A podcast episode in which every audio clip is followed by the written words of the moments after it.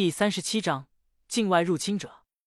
史诗级材料：巨蜥之牙，附魔属性：锋利加五，耐久加二，毒性加三。提示：材料可用作装备强化，可以突破装备的附魔上限，使用铁针便可进行操作。一个紫色的材料从丛林巨蜥身上爆出，洛修将其收好了起来，随后便是对这个巨蜥进行解剖。洛修手持黑曜石剑，整整解剖了半小时，才将这具尸体回收完毕。同时，洛修也获得了一组丛林巨蜥之皮，一组巨蜥肉。虽然洛修暂且不知道这些材料有什么用处，不过总之带回去研究就行了。而这场战斗下来，洛修也是发现了自己目前的一个战力缺陷，就是面对这种护甲极厚的生物时，打他就如同在刮痧一般。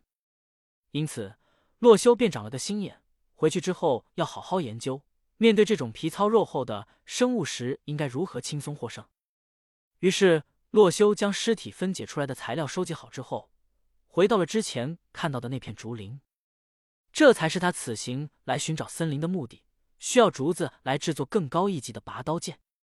洛修便很快将整片竹林都采集起来，甚至就连刚刚冒出头的竹笋也不放过，当场制作了一个锄头挖走。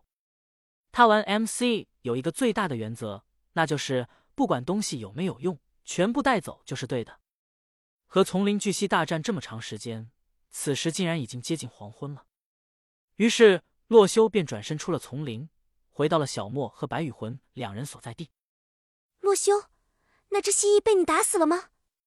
你有没有受伤啊？小莫见洛修过来，连忙问道：“放心吧，要找的东西已经找到。”我们可以回去了。洛修骑上了宝马小黑，准备返程。小莫和白羽魂也骑上了小白，跟着洛修离开了这个热带丛林。就在三人走后，热带丛林的另一头来了一批人，他们是位于九百九十九号区块南边的一百一十四区块的玩家小队，一共十人，都是男性。一望无际的平原终于结束了。这是什么？丛林吗？没错。我们进去看看，小心一点，丛林里危险的生物很多。于是，一行十人小心翼翼的进入了这片热带丛林。可是，作为热带丛林来说，这里也太安静吧？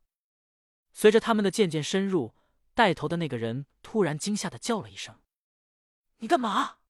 吓死我了！”身后的男子被他这一声吓到，连忙拍了拍胸脯：“你们快过来看，这里好像……”发生了一场规模不小的战斗。听闻带头的人这么说，众人连忙围了上去，想看个大概。只见眼前出现的是一具巨大无比的骸骨，目测这个生物生前最少有三头大象那么大。见此，一行十人都是发出了大大小小的惊叹。在这个世界，他们已经见过丧尸和骷髅，原本以为已经够离谱的了，而在看到这具庞然大物的骸骨之前。他们根本没想到还会有这种类似史前巨兽的物种出现。他们瞬间想到，就连这样巨大的生物都丧命了，那击杀它的生物又应该是何等的巨大而可怕？这，队长，我们还要继续前进吗？一个队员问道。我建议不要继续前进，这只巨兽的尸体已经告诉我们太多信息了。我觉得前进便是死路一条。另一个队员回答道。被叫做队长的人。昵称叫做剑秋，他皱眉沉思许久，随后突然发现了一个细节。只见这具骸骨之上粘连的肉块，从切面来看，显然是被刀刃之类的锋利道具切割而走的，并不是被另一只巨兽当做食物给吃了的。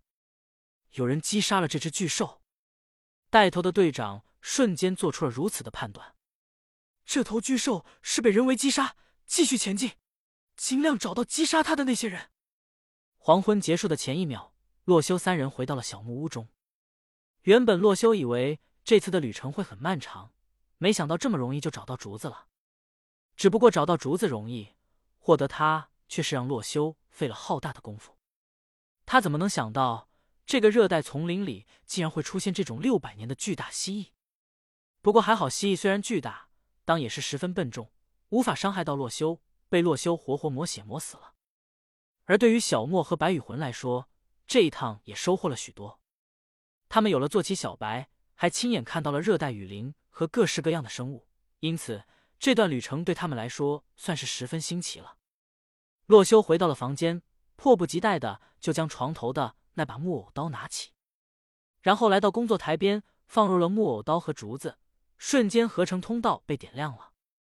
无名刀烛光制作成功。只见这把刀比起木偶刀来，材质从木头变成了竹子，颜色更深了一些。然而伤害也是从加四点零、加七点零、加十四点零变为了加五点零、加八点零、加十五点零，每个评级的伤害增加了一点。虽然变化不大，但是做出了这一把刀，便意味着洛修可以进行下一步的合成了。下一步的合成便是这个拔刀剑之系最重要的部分——名刀银指烛光。材料需要鸡蛋、线、墨囊、铁锭和纸，这些东西洛修都齐全。于是将材料摆放好后，也是合成出了这把银指烛光。伤害和烛光一样，但是外表却是变化相当大。只见合成出来的银指烛光，相比起烛光，除了刀身包裹了一层银纸外，最大的区别便是铁质的刀鞘了。